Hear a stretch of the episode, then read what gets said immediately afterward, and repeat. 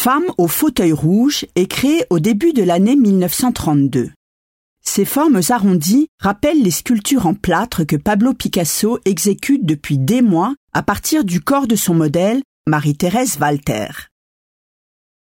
Plus de 60 ans plus tard, en 1999, François Bouc, l'un des dessinateurs phares de la bande dessinée franco-belge, se réapproprie l'œuvre en la transposant sur son support privilégié de travail, le papier.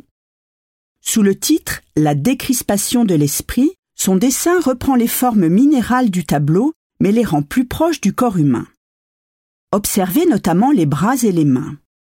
En comparant le dessin avec la toile, vous remarquerez l'ajout d'un chapeau au motif léopard et de lunettes au-dessus de la sculpture centrale.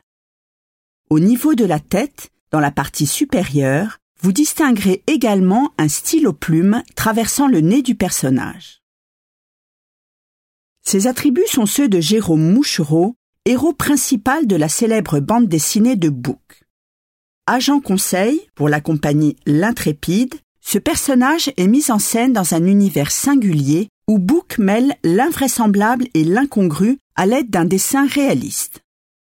Bouc pousse la parodie encore plus loin en confondant la signature habituelle de l'artiste espagnol avec la sienne, Boucasso.